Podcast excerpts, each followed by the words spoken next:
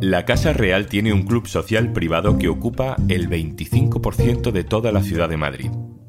Es un coto privado más grande que Barcelona, más grande que Sevilla. Hay 39 casas. No hay límites para cazar. Y solo puedes entrar si te invita un Borbón. Soy Juan Luis Sánchez. Hoy en un tema al día, el bosque prohibido de los Borbones.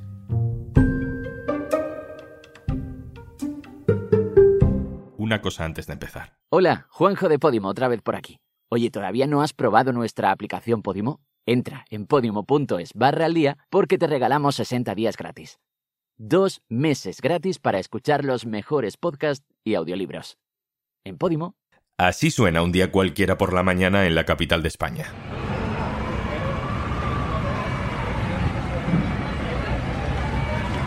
Y así suena, también un día cualquiera por la mañana, otro punto de la misma ciudad. Este lugar es un enorme bosque lleno de ciervos, de jabalíes, de águilas imperiales y de búhos. Hemos dicho que esto es también la ciudad de Madrid porque este lugar está dentro del término municipal. No estamos en la sierra. Estamos a menos de 15 kilómetros de la Puerta del Sol. Es un espacio enorme. Son 16.000 hectáreas de uso y disfrute exclusivo de la familia real. 16.000 hectáreas, decimos. ¿Cuánto es eso? Para que te hagas una idea, es una cuarta parte de Madrid, es más grande que toda Barcelona, más grande que Sevilla, más grande que Valencia. Caben cuatro ciudades de A Coruña. Es más del doble de la superficie de San Sebastián. El Monte del Pardo es un tesoro medioambiental, vallado y controlado por Patrimonio Nacional para el disfrute exclusivo de la Casa Real. Guillermo Hormigos, hola. Hola, ¿qué tal, Juanlu? Guillermo es periodista de Somos Madrid, un medio hiperlocal que puedes leer en el diario.es. Guillermo, ¿la gente sabe que esto existe? Bueno, probablemente el nombre del Pardo les suene. Al fin de cuentas es uno de los distritos de Madrid, fue encarrar el Pardo. Eh, el propio El Pardo, el pueblo que hay dentro de todo este gran monte inaccesible, sí que se puede llegar a él.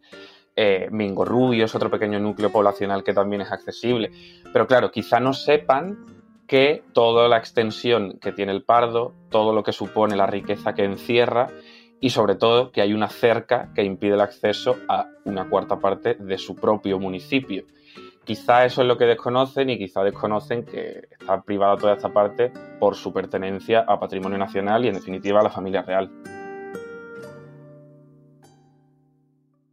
A mucha gente sí que le puede sonar que el Pardo es un lugar público, ¿no? Porque hay una parte que sí lo es. Exacto, el Pardo, como decías, tiene 16.000 hectáreas y solo 900 son accesibles, que son las que corresponden al núcleo poblacional del Pardo y al de Mingo Rubio.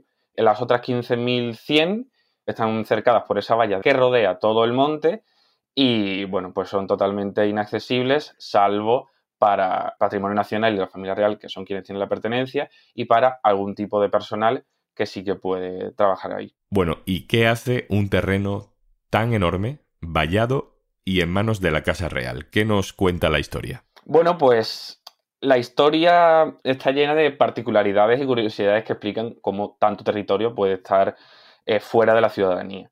Esto empieza en el siglo XV. Hay que remontarse ahí cuando Enrique III de Castilla dice que va a convertir ese territorio en su cazadero real.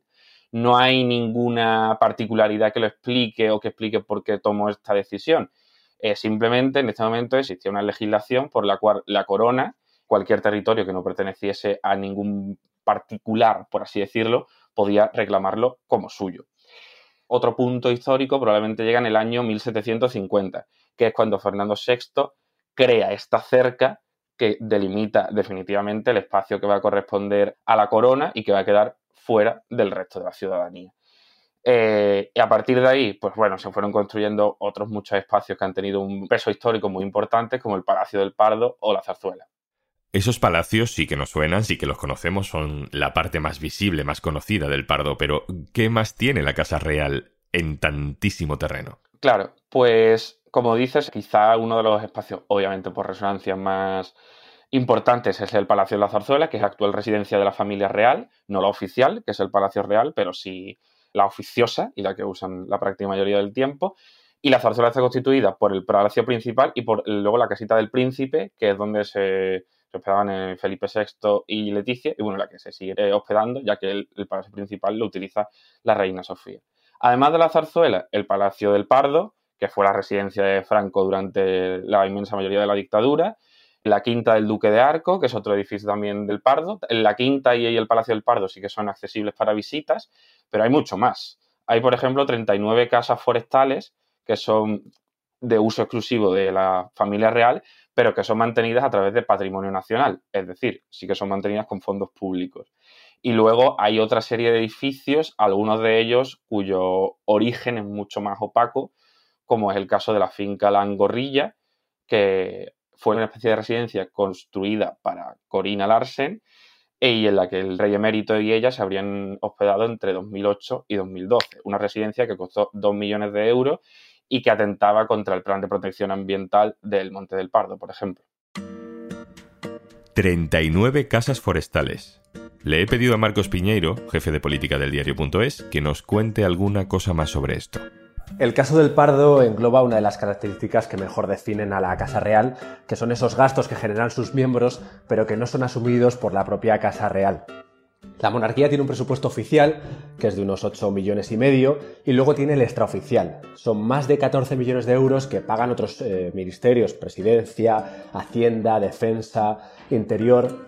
El dato real de ese presupuesto extraoficial es mucho más alto, pero no lo conocemos porque apenas sabemos de algunas partidas que se van revelando mediante peticiones de, de, transparencia. En el caso del Pardo, esos gastos están relacionados con las 39 casas forestales que la familia real tiene en esos terrenos. Eh, la Casa Real da muy pocos datos sobre esos inmuebles, pero sí que sabemos que Patrimonio Nacional ha gastado 660.000 euros en su mantenimiento en los últimos años. Este dinero, efectivamente, no sale del presupuesto eh, destinado a la monarquía, sino que sale del presupuesto de Patrimonio Nacional. Entre esas casas destaca una, que es la finca conocida como la Angorrilla. En esta casa se instaló durante cuatro años Juan Carlos I con su amante Corina Larsen. En 2020, la revista Lecturas publicó que esa finca se había renovado. Se rodeó con un muro, se construyeron dos piscinas, una de invierno y otra de verano. En total costó 2 millones de euros y la monarquía no pagó nada, lo asumió todo patrimonio nacional. Guillermo, vuelvo contigo. Ya citabas antes a Corina, que ella sí que podía entrar y, de hecho, vivir en el Pardo y aunque no hay por qué especular con el uso personal, informal que ha hecho Juan Carlos I de aquello, que algunas cosas ya sabemos, sí que sabemos en todo caso que el Pardo ha cumplido el rol de gran club social de la familia. Sí, así ha sido prácticamente desde su instauración. De hecho, esta se debe básicamente a convertirla en un coto privado de caza.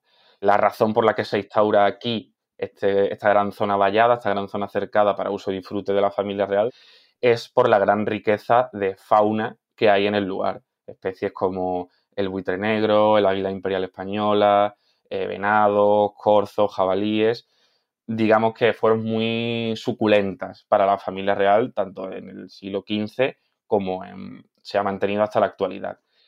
Además, sigue fomentando todo esto que sea una zona que queda fuera de la regulación de la actividad cinegética de la caza que hay en la mayoría del territorio nacional. Por ejemplo, el Plan Forestal de la Comunidad de Madrid del periodo 2000 a 2019 recoge datos sobre la repercusión de la caza en todos los puntos de la región, salvo en el Pardo, porque no los ha facilitado. Entonces, a toda esa, digamos, eh, libertad de contar con unos territorios, con una serie de fincas solo para la familia real, se une esta libertad también para desarrollar sin, con una regulación mucho menor su afición por la caza. El pardo también ha visto pasar a otras muchas personas de manera un poco más oficial, ¿no, Guillermo? Claro, al final el pardo en varias etapas ha supuesto la residencia para las visitas de jefes de estados extranjeros que han pasado por España. Esto fue así eh, durante reinados de diferentes monarcas, eh, durante la Segunda República, durante el franquismo e incluso después de la transición. Algunos de los jefes de Estado más recientes que han pasado por ahí son desde el emir de Qatar a Mauricio Macri, cuando era eh, presidente argentino. Pero también ha hospedado a importantes personalidades más allá de esta figura de hospedar a jefes de Estado extranjeros. Por ejemplo, Francisco de Goya vivió durante muchos años en la antigua Casa de Postas, que actualmente está ubicada en el, en el pueblo del Pardo, en esa zona que sí decíamos que era visitable. Y por supuesto ha visto momentos muy importantes de nuestra historia, por ejemplo, Alfonso XII falleció en el propio Palacio del Pardo. Aunque sea por ahora un poco de ficción, ¿no? Pero podríamos preguntarnos qué debería ser el Pardo si tuviéramos la oportunidad de recuperarlo, si la familia real lo entregara, ¿qué haríamos con él? Le hemos preguntado a Más Madrid, que como partido en la oposición en la ciudad ha reaccionado a las informaciones que ha ido publicando el diario.es. Este es el concejal José Luis Nieto. Hola Juan Luz. El Monte del Pardo es un auténtico pulmón verde para los madrileños y uno de los ejemplos de bosque mediterráneo mejor conservados de la península ibérica. Pero a la vez es un gran desconocido para la inmensa mayoría de los madrileños y madrileñas que no podemos acceder normalmente al mismo.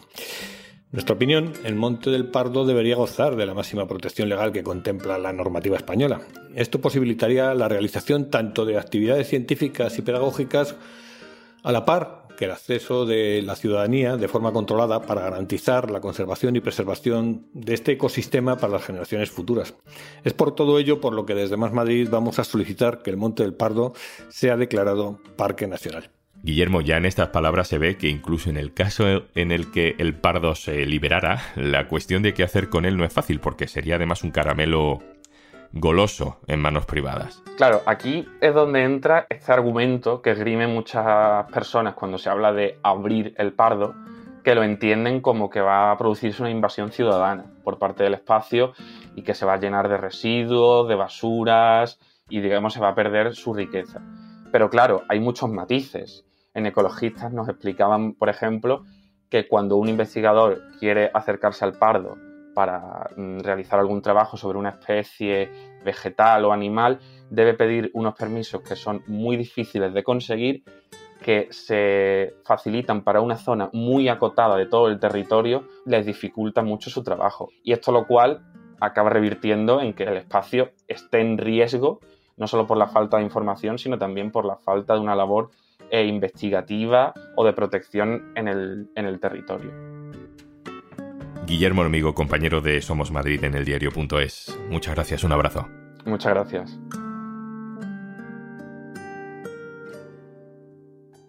Y antes de marcharnos, Estábamos pensando que posiblemente te apetezca escuchar un montón de podcasts y audiolibros y te venga bien disfrutar de 60 días gratis de Podimo. Así que por ser oyente de un tema al día, si entras en podimo.es barra al día y te registras, los tienes sin sorteos ni letra pequeña. 60 días gratis de Podimo para que escuches tus podcasts o audiolibros favoritos y descubras muchos nuevos. Y ahora también en tu ordenador porque es cómodo descargar Podimo en tu móvil y llevarlo a todas partes, pero también escucharlo mientras trabajas o curioseas las redes sociales. Ves fotos de tu último viaje esperando con ganas al siguiente o buscas recetas para darte un homenaje en tu próximo día libre. Hagas lo que hagas, puedes hacerlo escuchando charlas divertidas, aprendiendo un montón de curiosidades, pasar un poquito de miedo con algunos de los true crimes más impactantes o escuchar ese audiolibro que llevabas mucho tiempo queriendo escuchar y no encontrabas el momento. 60 días gratis de podcast y audiolibros en podimo.es barra al día.